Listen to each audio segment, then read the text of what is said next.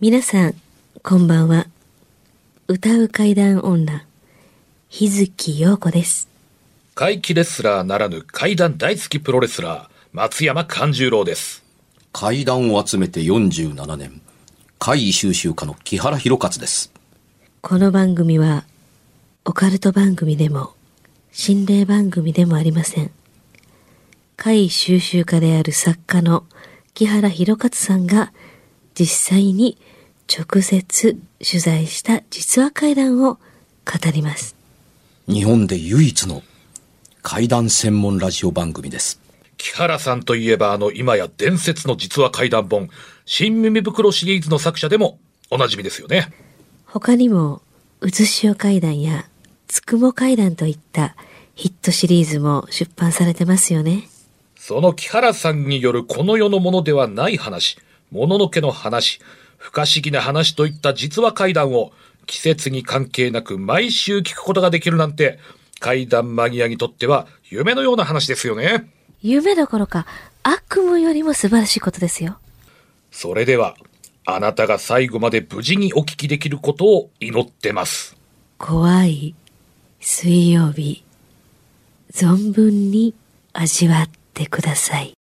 えーっと、今日は、まあ4月に入ってからですね。今そうです日ねは何日でしたっけ今日は12です今日12日ですね。うんはいなんとですね、うん拙者ね、明日が誕生日なんだよね。マジでマジよどうしてそういうの収録前に言わないのあの、びっくりさせようと思って。びっくりしびたっくりしたけあだどだ誕生日イブやね、言うたらだイから。ブですやん、うんねはあ。うんお誕生日おめでとうございます。ありがとうござおめでとうございいまますす。あの、聞いていいもんでしょうかおいくつになられ、遊ばせましたのでしょうか33でございます。 ?33 のプロレスラ三ー。三ゾロ目ゾロ目、なんか縁起がいい感じしないかいいい感じするねうん。うん、若い。で、さあかんちゃんにはどんなプレゼントが届くかな私ね、はいはい私はあのちょっとまあほんの私も近いんですけど、うん。誕生日だったんですけど、うんなんかね、ガラスの靴に入った、あの、ブリザードフラワーを、あの、視あららら聴者の方からいただきまして、うん素敵なプレゼントいただきましたよ。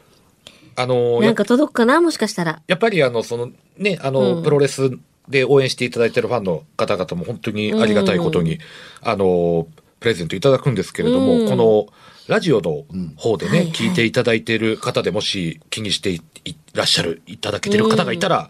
どんなものが送っていただけるんだろうって、ちょっと楽しみにしてる部分でもある怪談ラジオ言うた後、誕生日のプレゼントのおねだりか。まあ、あのーあんまり広げようもないかなとは思ったんだけ ど、話題がないよりまはあ、いいでかもな、イとブ。、イブということで。イブというこなるとほで、どはい。EVE でございます。すねはい。ね。僕、えー5月31日ですので覚えておいてくださあい。もうすぐじゃないですか、それも。ねでもやっぱファ来ンの月皆。さんはね、もう言われるまでもないっていう感じじゃないですか。はいねうんはい。 31被ってますね。う私とね。あ、そうか。うんそうやってね。こんな話題引っ張っとったらユーザーからまた怒られんで ほ。んまですよ。うちの番組だけですから、そうラジオ関西でお叱りの連絡いただくのは。メール来るあのわ、ねまたメールそが。うそうそうそううんたくさっささんとお書いてない便りいただいております。もうはかい読み切れないほど。いそして、そうですねたくさんのうん要望もいただいております。はいその要望と言いますのはね、あの、最近ちょっと木原さんのうん怪談話、やっぱりね、やっぱりこの、なんていうの、この番組っていうのは、んもともとそういうコンセプトでありました。うんそうですはい、お便りがあまりにも多すぎて、お便りどんどん読んでましたけども、もちろん読んでいきます。けれど、ちょっと初心に帰って、もう、本当にたくさんの方から、木原さんの話が聞きたい、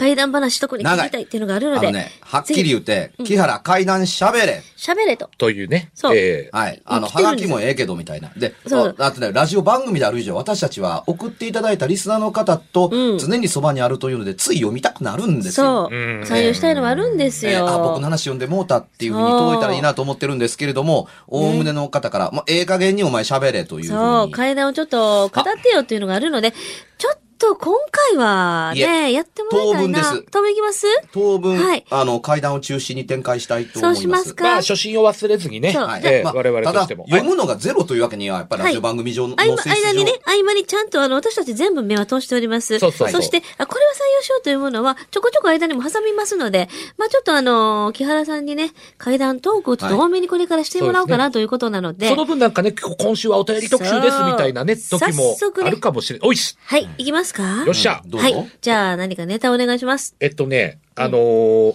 天候に関するね、あの、お話を、うん。あの、過去にもいくつかお伺いしたと思うんですけど、はいあの、雨の日とか、うんうんうん雪とかね、うん。あの、だからそういうなんか風。うん。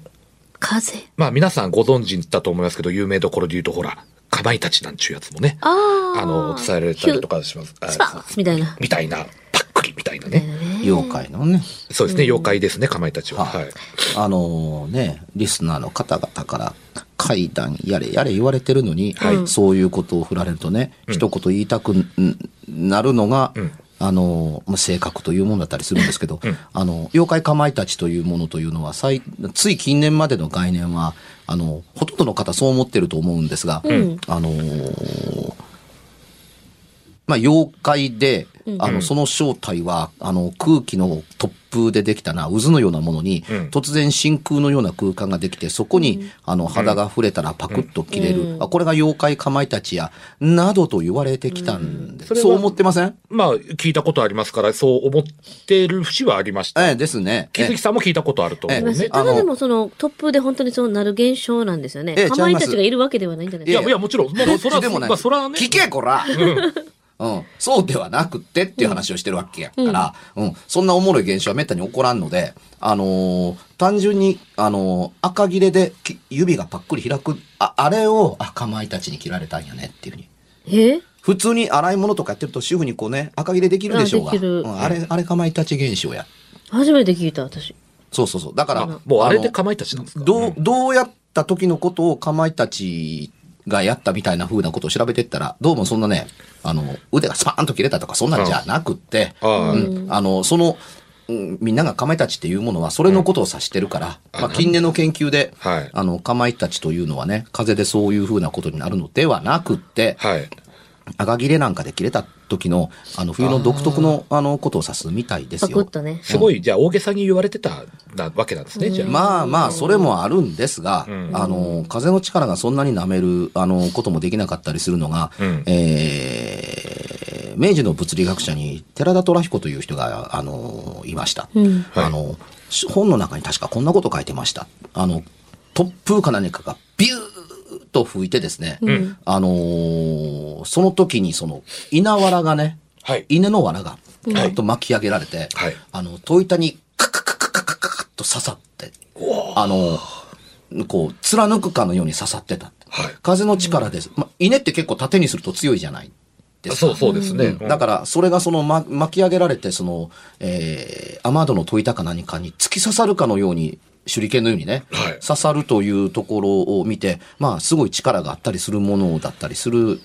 ような話を残してたりまあするんで、うん、あの、妖怪と結びつけるのもなんやかと思ったりするんですけど、か風そのものが時としてすごい力を持つということというのも、まあ、あるというふうに。あの、砂粒が風に巻き上げられて、肌にピュッと擦れた寸前に、あの、スカッと切れたというのを、僕友人がそうやって切ったのを見たことがあるので、うん、な何でもかんでも、あの、そういうふうに言われてるけれども、あの、例外というものもあるんだということも、ちょっと覚えておいてほしいですうんなねるほ。はい。こんなもの真夜中にもし、あの、出会ったら、暗い中で誰もいなかったのに傷口がパックリできりゃ、まあこれは化け物の仕業と言われますこわうないう。ふうに思うわね。ねはい。ということで、ちょっとだけそれちゃいましたがけどね、えっ、と、階段を語っていただきたいと思うんですけはいど、軌道に戻してくださってどうもありがとう。はいうんあのー風ということにしてえある階段をね、しみみ袋の時にあの書きました。はい。あのー前半の部分はね、りょうさん話がありすぎて忘れたんですけれども、はいまあ、あの、運が良くて、ちょっとしたことで、あの、助かる女性の方がいらっしゃったんですよ。はいはい確かね、おじいさん、亡くなったおじいさんによく助けられると言われてたような気がするんですけどね。はい。舞台は大阪です。大阪。うん、確か。えー、大阪ってどこなんかな街中歩いうん。てた時に、はい。あのー背中をドンと押されて、はい。はい。一歩前に出たって。はうい。ん。あ、何すんのと、振り返ったその時、うんうん風で空に舞った、ブリキの叩いたが目の前に縦に、パーンと降りてきてパタッと倒れた。あ後ろからドンと突き飛ばされなかったら、自分の頭はこの途端で、ばっくりですばっ ね。くり刺さっうん。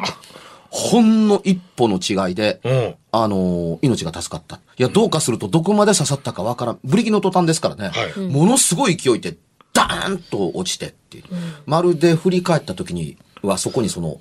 途端壁ができていたかのように、それがその向こうに向かって、パタッと倒れて、周りの見てた人もすっごいびっくりしたって。風に上空で煽られて飛んだ途端が、まあ落ちてきたんですね。まっすぐ縦に。あの、風の力を失ったと同時に、あストーンとの、ねまっすぐ落ちてきてっていうことある。死ぬかと思いましたけども、なんで背中なんか押すのと思って一瞬起こった自分からさーっと血の気が引いて、あれがなかったら私死んでた、うん。ね。と思った。そうっすよという経験があります。はい。うん。あのー僕のカテゴリー的に言うとこれは怖い階段なんですよ。お化けなんざなんにも出てけん、茶なんにも出てこなかったりするけども、うんはい何かの表紙で、で、一歩間違えたおかげで助かって、一歩間違ったおかげでどうにかなるみたいな。えですが、背中を押した主はそこに存在しないんうん。ですよ。押した主がそこにいたら、その押した主の方の両腕は多分途端板でバッサリでしょうね。そうですよね。うん。突風によるものの、あの、階段というのは、厳密的には階段ではなくて、突風に巻き込まれて出来上がったおかしな現象に出会ったか目撃したかっていうことでしかないんです。ああ。理屈から言うと。従って、こういうわけのわからない要素の手助けのおかげで免れたというのが入らないと階段にはならんだろうなというのが僕の考えあ、それだけではじゃあちょっと、はいっていう。多分ねあ。ーだって風は風だもんうっん。ていうふうに。うんまああねのーグラウン、中学校の時に、ん向こう中学校のとこに行ったんですけどね、うんあの、陸上部やってて、ものすごい突風が吹いて、その真ん中にいた女の子だったかな、突風でね、体をがねじれて、ちょっとだけ宙に浮いたというのを見たことがあります。まあ、ものすごい強さだと思いますけど、もちろんこれは怖い話でも、なんでもない。うん。うん、従って怪奇現象でも何でもなかったりするけれども、あの当然その子は怖かったというけれどもその怖さというのは階段のカテゴリーに入るかというと当然入りません、うんうん、なのそうでですうねん、あの風という要素でおおむね起こる階段というのはまあ音に直結する場合の方が多くって、音。うん。うん、あの風というのはいろんなものの音を立てますから。はい。うん、あの音の原因を風に求めるとかどうのこうのばっかりやったりするのと関わりがあったりするので風そのものと階段ってまあまあげ厳密的に風は風階段は階段やから、うんああのですがあの何か怪異なことで風が起こしたことから助かることができたというのでこの話は採用にしました。うんなるほど。確かにでも自分に置き換えて考えたら、ね。怖いよね。うん。大体ね風って怖ないねんから階段にだってそんなにたくさんあるわけではなるほどね。うん。ないです。それは自然現象やねんから。まあ、風自体はね。うんうん。うん、同じようにね、これ台風やったらありますって言ったら、まあ何を聞いてんねんみたいな話だもんですね。うん。うんうん。台風の、あの、が、の時に起こった会談かもわからないけど、台風が会談の原因と密接な関係があるということはおそらくないでしょう。うん。うん、そういうふうに区別うしていくもんだなとは一応は考えています。なるほど、うなんるほ、ど。台風の日にあったという話だけども、台風の話じゃないわけで。まあ、そうですね。はいうん。でもね、重要な線引きです。何でも階段に仕立てるわけでにはいかないから、階段を書く人間や考える人間は何を考えるかというと、線引きをどこで設けるのかということを考えていますというのが伝わってくれたらちょっと嬉しいかな。あ、お便りくださる方もそういうところを、はいあの、考えていただけたりなんかすると、もっと、うん。こ多う、分ねより良くなっていくのかしらね。体感体験談だけではなくて、お題を送っていただいても結構ですから、うん。うん。これ、なんかありますみたいなことを言ってもらえればね。なんかお題みたいなのも来てましたよ。あのあ、来ね、てましたか、うん。かんちゃんちょっと見て探して。あったよね。ありました、ありました。お題もそうなんです。こういうお題としても何通かいただいておりましあーそれありがて。たいですね。えっと、じゃあそうしましたらお送りいただいた中からもお一つは。い。えーとですね、キャラさん、松山さん、秀樹さん、いつも楽しく聞かせてもらってます。ありがとうはい。えー大阪府は堺市のラジオネームあげおさんから。はい。あげおさん。はい。えーとですね、以前、まあ、何かの番組で、あのホテルとか民宿には開かずの間というものがあることもある、というのをちょっと聞いたことがあるということなんですが、この開かずの間というものについて、はいもし木原さんから何か教えていただけることがあればお聞きしたいと。開かずの間、よく階段で取り上げられるようなカテゴリーでご結ざいます構ねやっぱあるよね。いやそれよりも、あのそこに書いてあるあのおお質問のツボというのは、ホテルや旅館って書いてあるでしょ、うんはい民宿旅館、うんねあの家は別に開かずの間が結果的に出来上がってしまうことというのはないとは言えないんですよ、まあ、正確に言うと開かずの間ではなく使わなくなった間、姉ちゃん結婚したからおらへんようになった、うんあー、うんあの兄ちゃん寮に入ったからおらへんようになったっていう形の本当はねだからに客室として使ってたんでしょうねもちろんねうん最初は、何らかの理由によってねそれがこううん、でね、うんあのー旅館やホテルというのは、あのー稼働率の問題で収入が変わってきますから、原則的に、あの、塞いだまんまの部屋というのはありません。それはそうですよね、うんが、しかし、はいあのーホテルはともかくとして、まあ多分これね、あの、宿泊施設という意味でホテルと旅館が並べられたんでしょうけれども、えー旅館に開かずの間というような、あのー形のものではなくて、うん使わなくするという間を設けるというのは昔はあったんですよ。それで、あの、旅館イコール、あしあの宿泊施設イコールホテルまで含まれて多分書かれたと思うんですけど、えー昔のね、まあ旅館という時代というよりは、ひょっとすると旅籠と呼ばれていた時代なのかも。はいはいはあいはいはい、のーあの、知れませんけれども、あの、そこの部屋で人が、あのー亡くなられたりするうんと、あの、まあ、そうすぐには人はお止めすることできませんよ。あの、そう読んだかどうかはわかりませんが、不浄の部屋ですから。うんうんはいでね、あの、死に方にもよったのかもわかりませんけれども、死人が取れた部屋っていうのは、はい昔からね、あの、なり物の部屋に生というふうに、旅館なんかは、なり物の部屋、つまり、あの、笛、ああ三味線、はいはいはいはいお琴、うんはいなんかを置く。だからまあ、部屋、部屋、なり物の部屋、はい部屋みたいに風に、はいあの、しておいて、はいまあ、いわば、あの、用がなく、も、物をさえ取りに行かなければ、はいまああの、見かけ、まあ、開かずの間ですよね。うん。使わずの間とも言えますが、うん。開かずの間にする。これどうしてそんなことをするかというと、はいあの、死んだ人間が寂しがるので、なり物を入れておくというふうに。なるほどそれで、うん楽しめるようにというかどうかわからないけれども、寂しがらないようになり物を入れておくということまあなりもなってないですけど、賑やかにあのするためのものを置いておくという形で、まあそう供ね養の一環だったな、こなかなんでしょうかね。で、あのーものの話によると、その、えー人が死んで鳴り物の部屋になっているので、用がなければずっと開かずの間、閉めっぱなしの間で、誰も取りに行ってないはずなのに、そこから、シャミの音が消えてき、ペン、ペッペン、ペッペペペペンみたいな、シャミの音が聞こえてきたという話があったりします。で、あ、音が聞こえた、もう大丈夫という形で、そうではなくするようにする場合もあったりするんだそうです。うん。ほうなかなかこんな古風なこと聞かれることないですけれどもね。あのー旅館で昔開かずの間にしたことがあります。あ、人が亡くなられて、あの、鳴り物置き場にされたんですねって。よ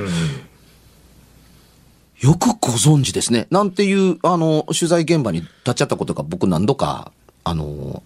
あったんですあかります。ううんん。そう、鳴り物の部屋にしてました。そう、あの、理由はわからないけども、先代からそうしとけっていうふうに言われたので、っていうふうに。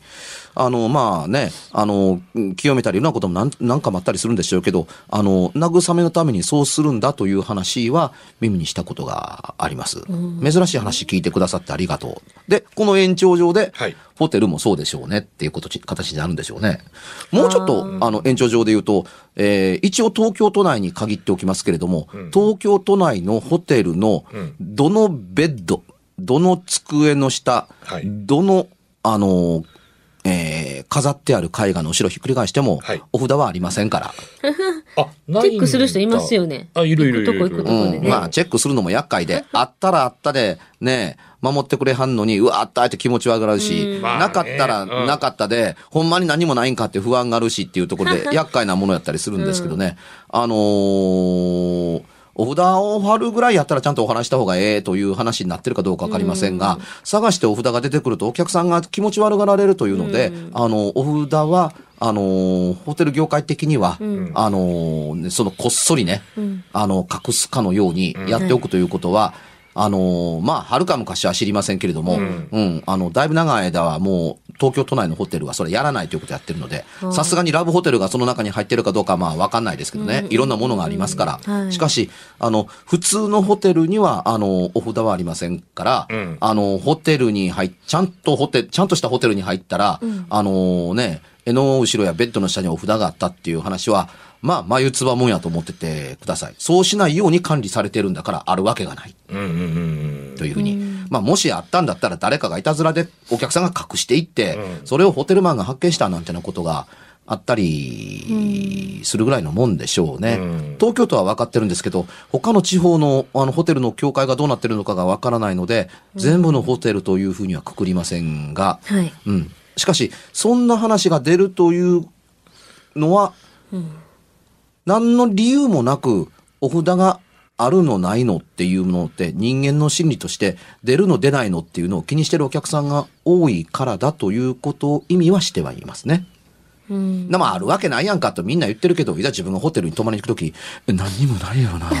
ろな。ええうんなんかと俺、寝られへんし、みたいなような人たちが、まあ、それなりには、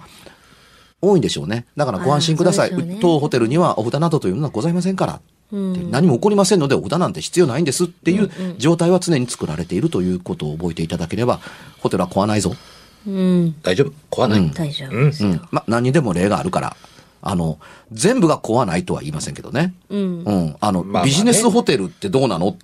さっきのラブホテルと同じで、うんカプセルホテルってどうなのっていうことまで一話含みますから、ううんん、あの、全部一言でくくれれば、こんなことは、こんなに楽なことはないんですけど、うん、あの、そうでもないです。ないはい。まあ、いいね、切りがないね。言い出したらね。うんそうですうんねね。で、まあ、こんなに、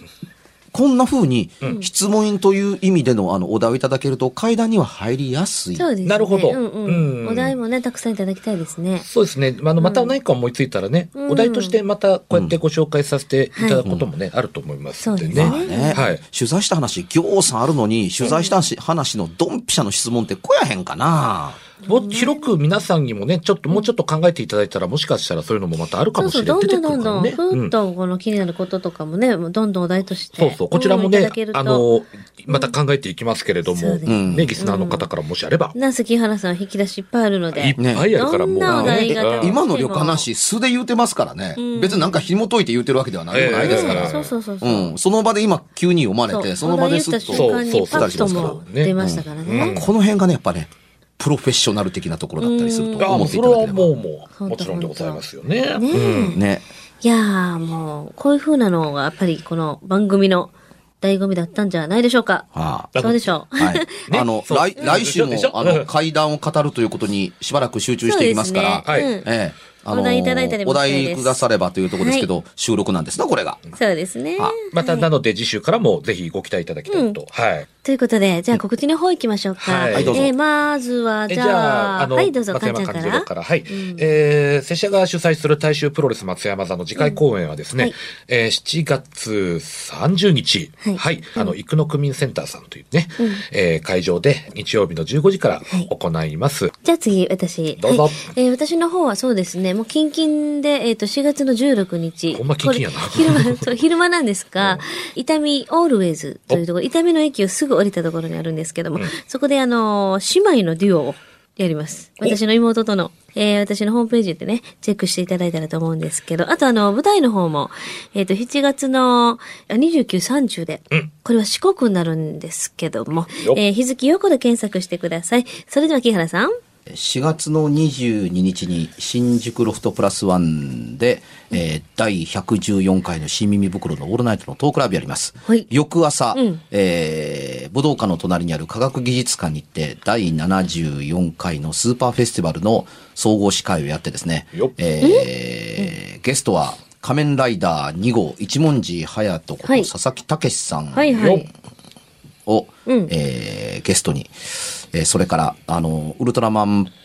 パワードのデザイナーの三池さんをお呼びしたり、漫画家のイラストレーターのて寺田克也さんをお呼びして、はいトークライブをやりますのでぜひで4月の29日に大阪市民袋オールナイト総右衛門町ロフトプラスワンでやるんですが、その前に、うんえみそのビルにあるプラセボというところで、うんイエイえー木原弘勝の階段だけと思うなよという、クリエイターの人にぜひ見に来ていただきたいトークライブをやるんです。ボストンでこの間トークをやってきまして、アメリカの。はいはいですよね300人以上の人が集ま、入りきれなかったんですよ。きあの、入りきれなかった上に、んスタンディングオベーションをもらいまして。わあ、あら素晴らら。らしい。 14年の歴史の中で5、6人しか、あのースタンディングオベーションあったことがないのに、行っていきなりだったのでっていう、そんだけのトークをやったんですけれども、まあ、同じようなことを、えープラセボでやりますので、ところがここは25人しか入らないと来たもんだそうだ。え、あのー予約をぜひお早めにしていただければと思います。はい木原くんのツイッターで詳しいこと書きますから、よろしくというところですね。なんかボストン、また、まだこれからいろいろ派生しそうですね。多分来年呼ばれるの素晴らしと、ええ、多分、うんあの、で、7月には、あのーハイパージャパンでロンドンに行きます。これは決定です。あロなンんドかロンドン、ンうん、すごい。行ってまいりますので、えーはい交互期待。今夜はいかがでしたでしょうか何もなければいいんですが。えちょっと。あなたの城、す誰ですか番組では、お便りや感想のほか、あなたが体験した怖い話や、あなたが聞いた身近な人の不思議な体験、また、怖い写真や、いわく因縁のあるものなどもお待ちしています。メールの宛先は、階段アットマーク、jocr.jp、k-a-i-d-a-n アットマーク、jocr.jp。ファックスは、078-361-0005、078-361-0005。おはがきは、郵便番号650-8580、ラジオ関西、階段ラジオ、怖い水曜日まで。ぜひ、本物の怖い話を私に教えてください。お相手は、歌う階段女、日月陽子と、階段大好きプロレスラー、松山勘十郎と、そして、階段を集めて47年。木原博一でした。それではまた来週、お耳にかかりましょう。この一週間、あなたが無事でありますように。